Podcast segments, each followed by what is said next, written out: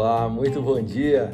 Enfim, é sexta-feira e eu sou Guaciro Filho, consultor econômico da Advance de Corretora, trazendo a vocês nesse dia 16 de dezembro mais um boletim primeiro minuto, com as principais notícias que influenciarão suas decisões no mercado financeiro. Dólar e Ibovespa sobem em sessão volátil, com mercado de olho em exterior e tramitações no Congresso. O dólar avançou frente ao real em meio a negociações instáveis nesta quinta-feira, enquanto o Ibovespa mostrava viés positivo e volatilidade, conforme investidores repercutiam mensagens duras do Fed e acompanhavam a tramitação da PEC da transição e da lei das estatais no Congresso. O chair do Fed, Jeremy Powell, afirmou na véspera que dados de inflação de outubro e novembro mostraram uma redução bem-vinda no ritmo dos aumentos de preços, mas que serão necessárias mais evidências para dar confiança de que a inflação está em uma trajetória descendente sustentada.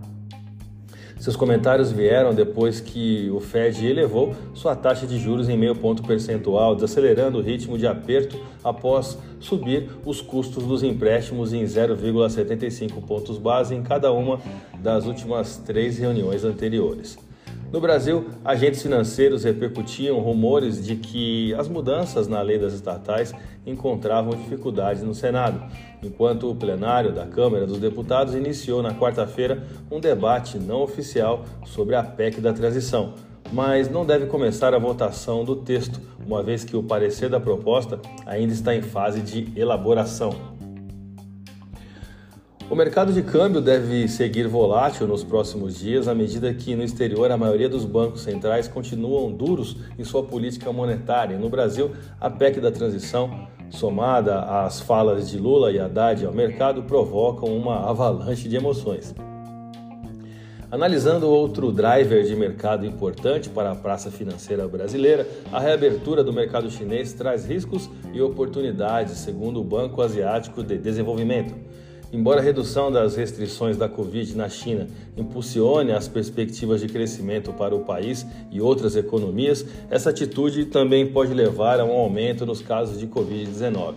Haverá uma forte tentação do governo de restabelecer os, contro os controles perdão, ou recuar. Isso pode ser muito prejudicial para a atividade econômica, mas esse é o preço que o governo teria que pagar se quisesse que o país se abrisse e voltasse à vida sem a política de Covid-0.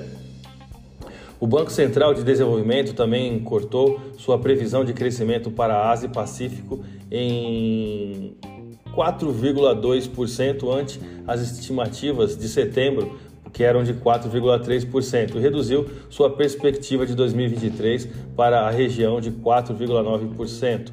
Que aqui nesse caso as perspectivas também vieram acima era 4,6 que o mercado estava projetando.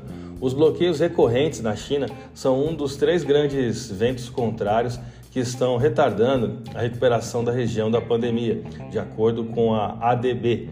O aperto da política monetária dos bancos centrais em todo o mundo e a prolongada guerra Rússia-Ucrânia também são fortes e contribuem para um crescimento mais lento, disse o banco. Bom, vamos aos gráficos, eu vou começar pelo dólar.